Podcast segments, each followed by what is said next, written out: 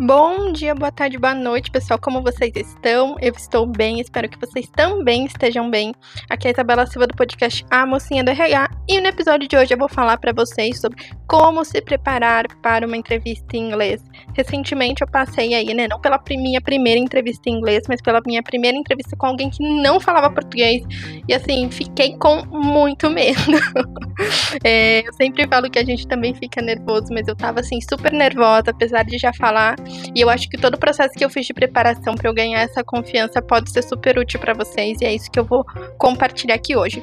Se você não me segue, me siga, me siga no meu Instagram, que é mocinha.rh. Lá eu tô sempre compartilhando, tirando as dúvidas de vocês e lá a gente consegue conversar um pouquinho. Então, bora lá! Antes de tudo, eu quero aproveitar para trazer aqui um highlight para vocês que, se você não percebeu, o áudio desse podcast agora está em outro nível. Eu ganhei um microfone do meu excelentíssimo namorado, então depois de quase dois anos de podcast, agora temos um áudio mais profissa.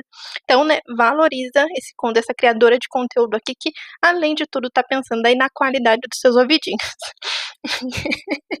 Mas vamos lá, pessoal, falando aí de entrevista em inglês. Acho que o ponto principal aqui, né, é o que eu falo. Se eu fiquei nervosa e eu que faço entrevista e eu que falo inglês, com certeza você também pode e vai ficar. E isso é normal.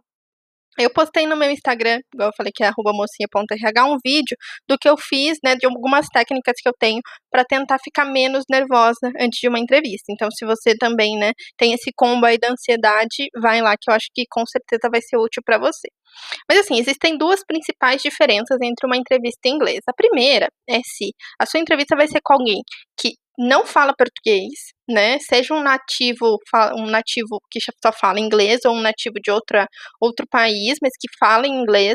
Porque assim, se a pessoa não fala em português, geralmente isso gera pra gente algum nervosismo maior, né? Porque se a gente esquecer, não tem nem como a gente falar, olha, desculpa aí, não sei como é que fala, porque a pessoa não vai entender o português. Então, esse é um fator aí importante para você considerar, e eu acho que para mim foi o que mais me deixou nervosa. Porque quando você tá falando com alguém portu que sabe português, se você esquecer, a pessoa vai te ajudar, né? Ou pelo menos, enfim, você consegue pedir desculpa. se for em inglês, você fica. Né, isso entra aí pro combo da ansiedade.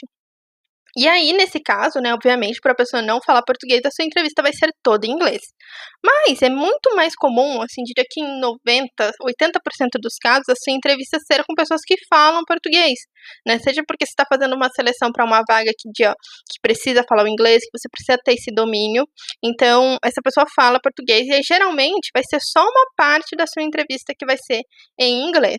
Pode ser que seja tudo, mas assim, é, geralmente o que eu vejo é que você está numa entrevista normal e, puf, né? Beleza, podemos falar um pouquinho inglês, podemos, e aí acaba sendo só uma, duas perguntas. E aí depende muito da cultura e do que a empresa tem para si, né? Do que ela valoriza.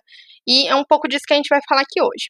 Mas eu vou pro cenário aí mais hardcore, né? Que eu acho que é sempre bom estar tá mais preparado. Esse é um dos temas que eu sempre falo né? O quanto a gente se preparar ajuda a gente a trazer confiança e, consequentemente, ir melhor nesse tipo de processo. Então, assim, né, como eu falei, para mim foi uma situação complexa. E assim, gente, ó, só para ter um panorama. Se você não ouviu o meu episódio que eu falei, que eu fiz com o Paulo, sobre né, a importância do inglês na trajetória profissional, volta uns três ou quatro episódios aí, se eu não me engano. E aí é onde a gente fala, né? Eu conto um pouquinho de como eu aprendi inglês, mas só para quem tá chegando agora, eu comecei a estudar inglês com 14 anos, tá? Já vão fazer aí 10 anos. E ainda assim, hoje eu não me considero uma pessoa fluente. Eu falo bem, né? Eu consigo me comunicar, consigo tirar dúvidas, consigo falar o que eu não sei. Mas eu não sou uma pessoa que tem um vocabulário super rebuscado, super arrojado de quem morou fora. Afinal, eu nunca fui para fora do país. Só estudei aqui dentro mesmo. Então, esse é um ponto aí também para vocês terem em mente que, nossa, não sou uma super faladora, eu não sou muito diferente de vocês. Eu fiz inglês aí nas escolinhas da vida e foi isso que me ajudou e, enfim, com vários outros pontos a chegar no inglês que eu tenho hoje. Mas assim, basicamente, né, é, o que vocês querem saber, a estrutura vai ser muito similar com uma entrevista em português, afinal, é uma entrevista só que em outro idioma. É, o que a pessoa vai querer saber, tá, gente? Ela vai querer saber sobre você, principalmente, tá? Então, assim, ela vai querer entender quem é você, quantos anos você tem, onde você mora, é, quais são suas experiências, né, da onde você nasceu, se você se mudou, é, o que, que, você gosta de fazer no seu tempo livre, quais são os seus hobbies, é, enfim, quais são as suas atividades favoritas, entender um pouco mais de você, pessoa, né? Eu sempre questiono isso nas entrevistas. Em português e em inglês, muito provavelmente existe a possibilidade dessa pessoa querer saber disso também. É, o segundo ponto aqui que você também precisa estar preparado para falar sobre estudo, né? Onde você estudou, por que, que você escolheu o curso que você fez aí na faculdade, o curso técnico, é, quando que você termina, se você já terminou, o que, que você fez de diferente na faculdade, participou de grêmio, participou de é, empresa júnior, centro acadêmico, atlética, tudo isso vai fazer a diferença aí, né, no teu processo. Então é importante que você tenha, né, todo esse roteiro anotado. E aqui, gente, não falei no comecinho, mas assim, ó, todos esses pontos que eu tô falando, vocês vão, anotem aí, porque depois, no final, a gente vai fazer uma coisa com eles, que é, acho que o ponto aí, ponto alto de tudo isso, né? Ou seja, você tem aí, já falamos do pilar sobre você, sobre sua formação acadêmica, agora a gente vai falar o pilar trabalho. Esse é o que eu acho, assim, que efetivamente é o mais trabalhoso. Porque você pode ter mais experiências, né? E quanto mais experiência você tem, mais coisa para contar você tem, com isso você precisa estar tá mais preparado ainda. É, quando eu falo de trabalho, você precisa estar tá pronto para falar sobre onde você trabalhou, por quanto tempo você trabalhou, quais as atividades né, que você fazia nesses trabalhos, né, quais eram as suas responsabilidades, é, quais foram as principais conquistas, projetos que você fez e por que, que você saiu daquele emprego né? Você precisa. Isso, tem uma, isso é uma visão geral de cada uma das suas experiências. É, depois disso, você precisa ter aí né, o quarto ponto. O porquê que você quer aquela vaga, né? Por que aquela pessoa tem que te contratar? O que aquela vaga vai agregar para tua carreira, para o teu futuro, que te chamou a atenção, que te faz aí, né? Te, te, te motiva a querer entrar naquela empresa, a querer aquela posição é, você também precisa ter pronto ainda o que você quer conhecer, né, sobre a empresa e o que você já sabe, né, ou seja, o que, você já sabe, o que, que você já pesquisou. Sempre falo disso, né, fazer sua liçãozinha de casa. E um ponto adicional, né, caso tenha abertura e caso você se sinta confortável, o que você quer saber sobre essa pessoa, né. E aí, gente, olha aqui, falei todos esses pontos, mas beleza, ainda até aqui nada de inglês. Tendo tudo isso mapeado, gente, é onde você começa a se preocupar com o inglês. O que, que eu fiz e que me ajuda? Eu peguei e comecei a escrever um documento falando, né, escreve, não falando, né, mas escrevendo um documento com tudo isso em inglês. Por quê? Eu ia escrevendo da forma que eu falaria, né? É claro, gente, é óbvio que a pessoa não vai te perguntar tudo e não vai seguir naquele mesmo, naquela mesma ordem. Mas eu já falava que, olha, meu nome é Isabela, em inglês, tenho 24 anos, moro em São Paulo, sou de Itu, uma cidade do interior de São Paulo. Então, por exemplo, como que eu falo interior? Ah, beleza, interior eu posso falar countryside city, né? É, ou seja, conforme eu vou escrevendo isso, eu já vou vendo as palavras que eu quero trazer e como que elas são em inglês. E quando eu vou escrevendo esse meu texto, eu já vou chegar aí, né, num formato de, de fala, né? Eu não vou escrever de uma maneira super formal, às vezes a gente quer escrever super chique, não é a maneira que a gente fala. Então é importante, né, você ir construindo o seu texto e conforme você vai construindo, depois você para e relê fala assim, puta, isso daqui, eu vou conseguir falar isso, eu vou lembrar dessa palavra. Se não tiver essa palavra, qualquer outra mais fácil para falar. Porque assim, eu não sei vocês, mas como eu falei, eu não tenho um inglês super rebuscado, né, com jargões, o que traz aquela talvez fluidez muito maior. Mas tem gente que tem. E aí, meu amigo, toca pau, né? Se você é muito bom, que ótimo. Mas, assim, se você quer ir no inglês, né, sem erros, vai mais tranquilo, né, escreve tudo, né, vai pensando nas suas experiências. E aí, gente, ó, todos esses pontos que eu falei para vocês, isso daqui é mandatório. Vocês precisam estar preparados para falar sobre você, sobre onde você estudou, sobre o seu trabalho, sobre, né, por que, que você quer aquela vaga, sobre o que, que você quer saber sobre a empresa. Isso é muito importante. Né? E isso você já tem na sua cabeça em português. Você precisa escrever isso em inglês, porque às vezes a gente fala assim, ai gente, mas isso é tão fácil, né? Como que, por que, que eu vou escrever sobre o meu trabalho? Mas, quando a gente tá falando inglês, vezes a gente esquece a palavra e aquilo deixa a gente tão nervoso que a gente não consegue mais falar sobre nada. Então, quando você já fez esse exercício, você já escreveu em inglês, você já lembrou das palavras, isso já tá fresco na tua memória. Então, como eu falei aqui, eu tô falando sobre preparo, né? Qual é o preparo que você vai fazer para que isso te ajude efetivamente. É, e aí, gente, né, aqui, ó, vamos supor, se você já sabe falar tudo isso em inglês, meu, já está aí, né, mil passos à frente. Porque aí eu vou trazer algumas dicas aqui super importantes, né, para vocês. Primeiro, que assim, se você está falando com alguém que não é do Brasil, né? Assim, existe, a não ser que você seja já um executivo, né, uma grande superposição assim de nível hierárquico muito grande, é, existe uma chance de que aquilo seja só uma validação final, sabe? É, não vai ser necessariamente uma seleção. Então a pessoa só quer te conhecer para saber que você não é louco, né? Para entender um pouquinho de você, só para conhecer a tua carinha, efetivamente. Dificilmente, a não ser que você vá muito mal, aquela pessoa vai, vai fazer algum tipo de seleção ou vai te pressionar num nível que vai te deixar super nervoso. Pode ser que às vezes vá mais de um candidato e aquela pessoa ajude a tomar a decisão, mas assim, ali não é mais necessariamente um processo tão restrito de seleção igual você já passou antes. Muitas vezes é só um processo de você conhecer a pessoa e a pessoa te conhecer, então vai por uma linha muito mais informal algumas vezes, né? Mas, e aí, para isso, você não vai precisar falar de todas essas experiências, de tudo no detalhe, você vai selecionando.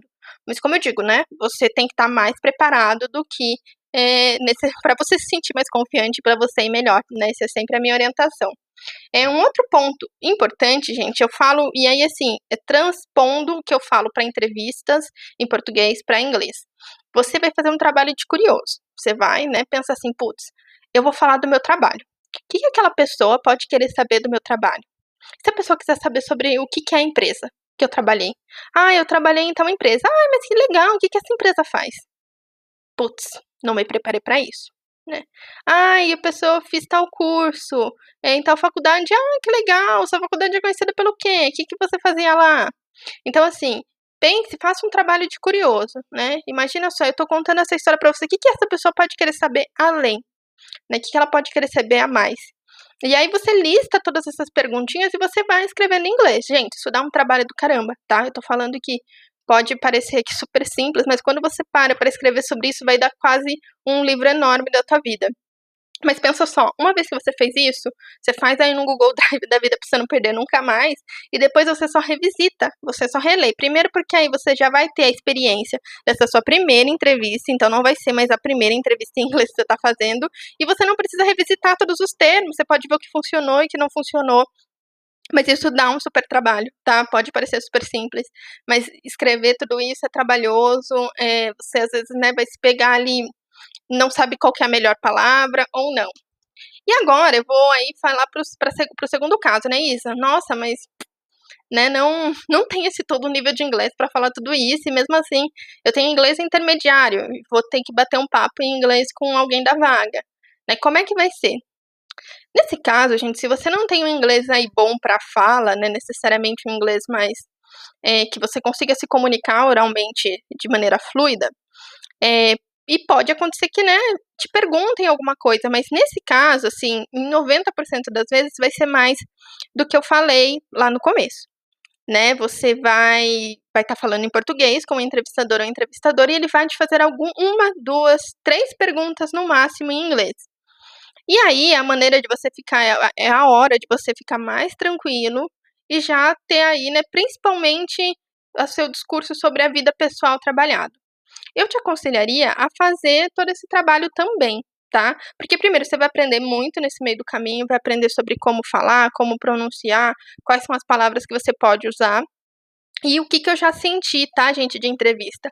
Quando às vezes o recrutador te faz uma pergunta e você já traz uma resposta mais completa, você já não responde aí com yes ou no, você já traz uma resposta aí, né, com mais detalhes, a pessoa já vê que você domina o inglês e ela não vai te perguntar muitas coisas. Se você às vezes responde aí de uma, claro, você não vai inventar para você também ficar super nervoso, mas assim, é, olha, me conta aí sobre um desafio que você passou. Eu não vou querer falar da formiguinha preta que tava ali no, no café da mesa da, de quando eu estava sendo entrevistada, que foi um desafio. Eu vou falar de maneira geral, né? A gente vai seguir aí sempre o formato do STAR, que é o, estar aí, né? As letras do estar, estar em inglês, né? Estrela. Situação, tarefa, ação e resultado.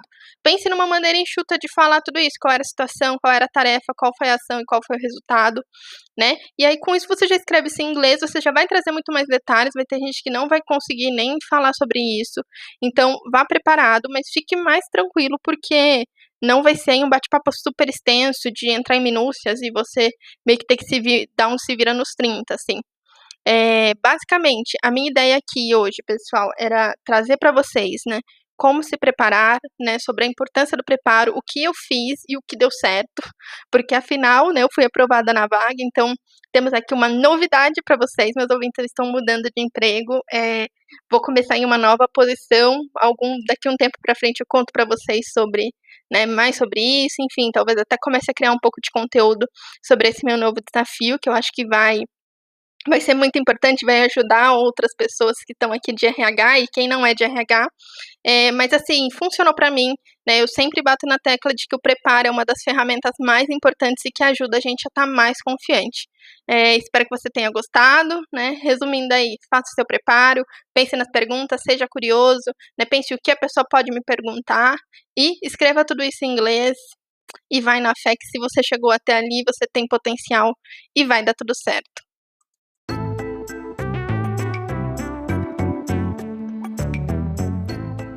E espero muito que vocês tenham gostado. Se esse conteúdo foi útil, compartilha com pai, mãe, gato, vizinho, cachorro, papagaio, porque você nunca sabe que o outro pode precisar ouvir. Você consegue me encontrar no meu Instagram, que é mocinha.rh. É, lá você consegue tirar dúvidas, fazer sugestões de episódios e até, enfim, me agradecer caso esse episódio tenha sido útil para você, pessoal. Um super beijo e até a próxima.